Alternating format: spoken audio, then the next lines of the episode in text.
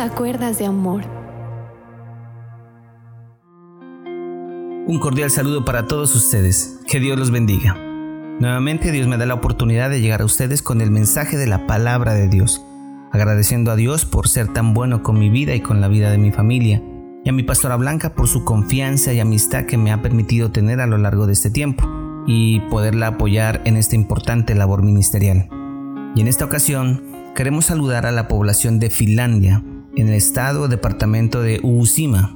Que sea el Señor dando de su poder y amor, y a toda esta bella población que la gracia de nuestro Señor Jesucristo se derrame sobre todas las personas que están escuchando este precioso mensaje de la palabra de Dios. Un abrazo desde Colombia.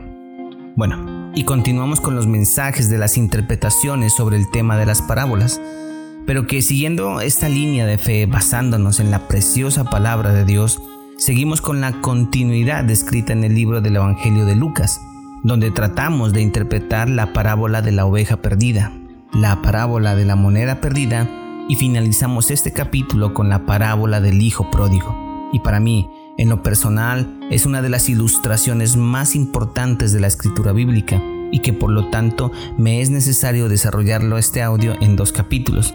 Esta historia la encontramos en el libro de Lucas en el capítulo 15, versículo del 11 al 12. En la Reina Valera dice lo siguiente, también dijo, un hombre tenía dos hijos, y el menor de ellos dijo a su padre, Padre, dame la parte de los bienes que me corresponde, y le repartió los bienes.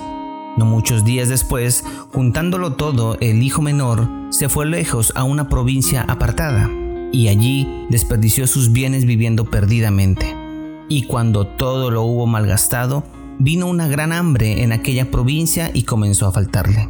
Y fue y se arrimó a uno de los ciudadanos de aquella tierra, el cual le envió a su hacienda para que apacentase cerdos.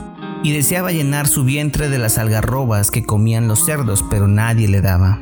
Y volviendo en sí dijo, ¿cuántos jornaleros en casa de mi padre tienen abundancia de pan y yo aquí perezco de hambre?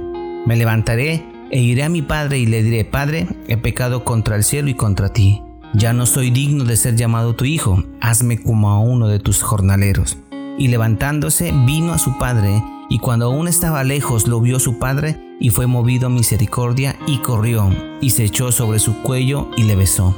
Y el hijo le dijo, Padre, he pecado contra el cielo y contra ti, y ya no soy digno de ser llamado tu hijo. Pero el padre dijo a sus siervos, Sacad el mejor vestido y vestidle, y poned un anillo en su mano y calzado en sus pies, y traed el becerro gordo y matadlo, y comamos y hagamos fiesta. Porque este mi hijo muerto era, y ha revivido, se había perdido y es hallado. Y comenzaron a regocijarse. Y su hijo mayor estaba en el campo, y cuando vino y llegó cerca de la casa, oyó la música y las danzas. Y llamando a uno de los criados le preguntó qué era aquello.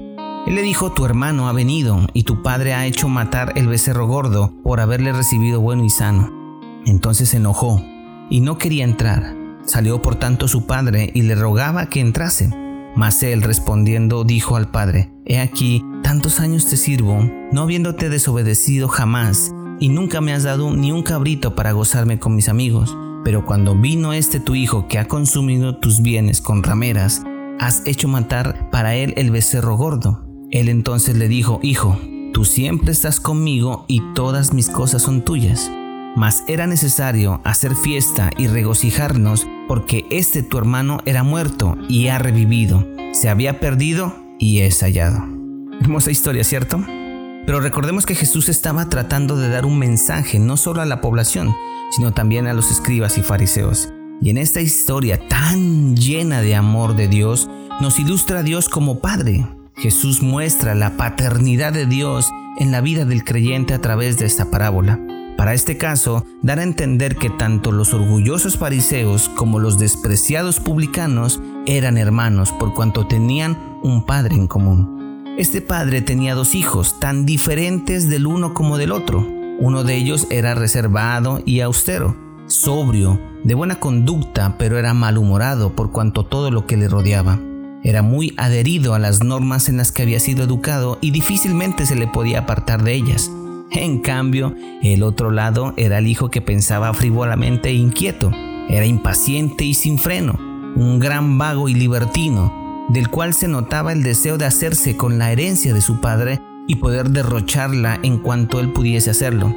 De ahí que proviene la palabra pródigo, quien es una persona que despilfarra o que gasta sin cuidar sus bienes. En este orden, el primer hijo representa a los escribas y fariseos, y en el segundo hijo representa a todos los pecadores que somos nosotros, en ese entonces a los gentiles. El hombre busca su libertad y muchas veces piensa que Dios se la quita. Empieza por alejarse del Padre, cuyo amor no ha entendido y cuya presencia se le hace pesada, y al final le estorba bajo los proyectos personales que desean sacar adelante.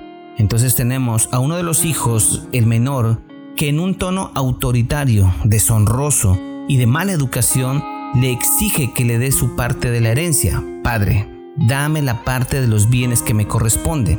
Si hubiera tenido algo de respeto, le hubiera dicho, te ruego, Padre, que me des mi parte. Pero vemos que el hijo estaba exigiéndole como si el padre le debiera algo. Pero preguntémonos, ¿para qué deseaba este joven tener a la mano lo que le correspondía de la herencia? Podemos decir que el hombre estaba cansado de obedecer a su padre y deseoso de alcanzar la falsa libertad. Hoy en día vemos como muchas personas que no han logrado por sí solas las cosas alardean de ello. Un ejemplo, un hijo de un político o un hijo de un padre millonario, que genera en otros de su misma generación el querer llegar a ser como ellos pensando que es fácil. Y si vemos en toda la historia, en muchas de las etapas de nuestra vida, se encuentra ese deseo de quebrantar las reglas y los mandamientos. También deseaba escapar de la vigilancia de su padre y eso es lo que muchos de nosotros pretendemos, que Dios no mira nuestras malas actitudes, que Dios está ocupado en muchos quehaceres y que no va a bajar a ver mis acciones y pensamientos. No han visto documentales como los del avestruz que esconden bajo tierra la cabeza y piensan que al no ver no serán vistos. Así también debemos ver que es imposible ocultarse de la omnisciencia divina. También podemos decir que no tenía confianza en la administración de su padre, quería tener los bienes en sus manos, con el fin de que el padre no le frenara en los gastos que quería hacer, ni que le pudiera limitar en las extravagancias de sus caprichos. La influencia de un padre hacia sus hijos es importante, el enseñarles la importancia del ahorro, del manejo de las finanzas, de que es mejor invertir que gastarlo en cuanta cosa ve y siente. Permite posteriormente tener un hijo que financieramente se sostenga, que tenga un crecimiento económico y que posteriormente pueda optar por ser independiente en el manejo de sus finanzas. Pero todo eso proviene de un padre y de una madre que les enseña desde muy pequeños a estos muchachos. También vemos que es un muchacho engreído, tenía una opinión muy elevada de su propia suficiencia, pensaba vanamente de que al tener las riquezas podría manejarla mejor que su propio padre. Este es uno de los errores más grandes de los muchachos, en que su vida se llena de orgullo y de autosuficiencia. En fin, vemos a un padre que accedió a la petición de su hijo, hizo los cálculos necesarios para entregarle la parte que le correspondía. Con todo esto, vemos la amabilidad de un padre y la necedad de un hijo, la cual el hijo iba a experimentar el derroche de la manera más insensata. De un modo semejante a este padre se comporta Dios con nosotros los pecadores no fuerza a nadie a quedarse en su casa bajo su dominio suave y paternal, sino entrega a los hombres a los deseos de sus propios corazones, como lo dice Salmos capítulo 81 versículo 12. Los dejé, por tanto, a la dureza de su corazón, caminaron en sus propios consejos.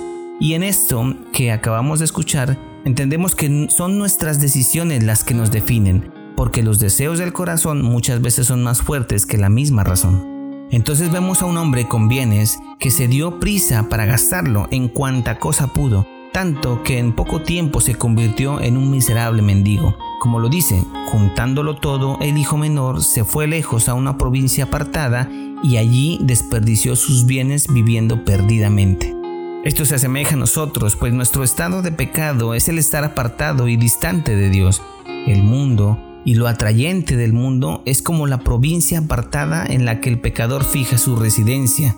En resumen, podemos decir que la miseria del hombre es apartarse más y más de Dios. También el estado de pecado es el dispendio y el derroche, malgastando perdidamente los bienes dados por Dios. Me imagino que el hombre compró ropa nueva, calzado última moda, comidas, etc., juntándose con amigos que le ayudarían a terminar pronto con la fortuna que había recibido por herencia. En esto es importante a manera de prevención de infundir a nuestros hijos que no hay nada más importante que la familia. Después vienen los amigos. Una forma de probar que lo estás haciendo bien es cuando dices en casa, bueno muchachos, vamos a comer por fuera una deliciosa pizza. Y uno de sus hijos dice que no, que tiene que ir con sus amigos. Y ahí está el tú enseñarle, que primeramente es la familia y después va y acompaña a sus amigos. Esto permite generar vínculos importantes cuando tengan los días difíciles para la familia. Después vemos una mala administración donde se juntan con una mala situación general y cuando todo lo hubo malgastado vino una gran hambre en aquella provincia y comenzó a faltarle. Si escuchan, esto representa la gran miseria de los pecadores, quienes han gastado la multiforme benevolencia de Dios derrochando todo por el placer de los sentidos y de la vanidad del mundo. Cuando este desgraciado pródigo cayó en la necesidad, su necesidad le hizo caer en la esclavitud. Le tocó arrimarse a alguien y no soltarlo hasta que le diese un trabajo para poder sobrevivir. Le tocó un amo difícil. Se imagina este muchacho para ser uno de los hacendados importantes por ser hijo de un hombre financieramente libre, a pasar a cuidar no unos caballos o no unas ovejas, sino cerdos, que para los judíos esto era un animal inmundo, o sea, era lo más bajo. Esto es lo que el diablo da a quienes le sirven y nos quiere convencer de que no hay mejor cosa que devorar suciedad y gruñir como los cerdos. Este hombre, un ser racional, apetecía el manjar más ordinario, deseaba ser comensal de los cochinos puercos. El algarrobo de Palestina era un alimento adecuado para los cerdos, pero no era para seres humanos, aunque de su fruto comían las personas más menesterosas o más o de alta alcurnia. Lo tremendo de todo es que nadie le daba, y así es en todo. Quienes se alejan de Dios no pueden hallar ayuda en nadie ni en nada. Si vemos el estado del hombre fue de frenesí, por lo que vemos que antes de arrepentirse vuelve en sí. Fue el caer en cuenta de su miseria cuando se vio en extrema necesidad. Por ello, volvió en sí, entonces recordó cuántos jornaleros en casa de mi padre tienen abundancia de pan y yo aquí perezco de hambre. Cuando el hombre dice me levantaré e iré a mi padre, empiezan los buenos propósitos que son buenos, pero solo las decisiones son las que sirven de algo. Muchas veces no basta con solo querría. Se ha dicho que en el infierno está empedrado de buenas intenciones. Miren, y levantándose vino a su padre. Esto es tomar acción de una idea. Es aquí donde vemos los pasos para volver al Padre. Tú que de pronto estás lejos de casa de Dios y deseas volver, mira lo que pasa aquí. Declara sin tapujos, sin adornar nada, Padre, he pecado. Entonces, la confesión del pecador es la condición necesaria para restaurar nuestra comunión con Dios. Si tú te excusas, te pones contra Dios, pero si te acusas, te pones de acuerdo con Dios. Por eso en el Salmo 51 es un salmo modelo de la confesión del pecado. Sigamos, Padre, he pecado contra el cielo y contra ti, y ya no soy digno de ser llamado tu hijo. Esto enseña a los hijos insumisos desobedientes que las ofensas contra sus padres son pecados contra Dios, pues todo pecado es un desprecio a la autoridad de Dios sea cual sea. Llegó dispuesto a reconocer que ha perdido todos los derechos a disfrutar de los privilegios que compete a los hijos, y ya no soy digno de ser llamado tu hijo. Este hombre admite que su padre no lo reconozca, puesto que él no lo merece, pues al recibirle la herencia lo desligaba de su paternidad, y él era consciente de ello y no podía exigir nada. Por eso le pide que le dé tan solo un oficio, así sea el más bajo. Hazme como uno de tus jornaleros, diciendo, Padre, con este puesto me conformo, porque tendré techo, comida y vestido. Y hasta aquí, en el día de hoy, vemos el comportamiento del Hijo hacia su Padre, el deseo desmedido de que cada uno de nosotros queremos estar desligados de nuestro Padre Celestial, que lo único que ha querido en todo este tiempo es que nos acerquemos a Él. Pero quiero que te mires a ti mismo, quiero que evalúes tu forma de proceder hasta el momento. ¿Te puedes considerar un hijo que escucha a su Padre? ¿Crees tener siempre la razón en tus proceder, en tus pensamientos? En este primer mensaje vemos la historia del muchacho. Bajo la definición que tú tengas, recuerda que Dios siempre estará ahí para escucharte y que siempre estará para ti, mediante la oración y su direccionamiento con la palabra de Dios. Mañana, si Dios lo permite, continuamos con el siguiente capítulo. No te olvides de compartir, recuerda que estamos en YouTube y nos gustaría que te suscribas y nos regales un fuerte me gusta. Que Dios te bendiga, que toda la gloria y la honra sea para nuestro Señor y Salvador. Nos vemos mañana si Dios lo permite.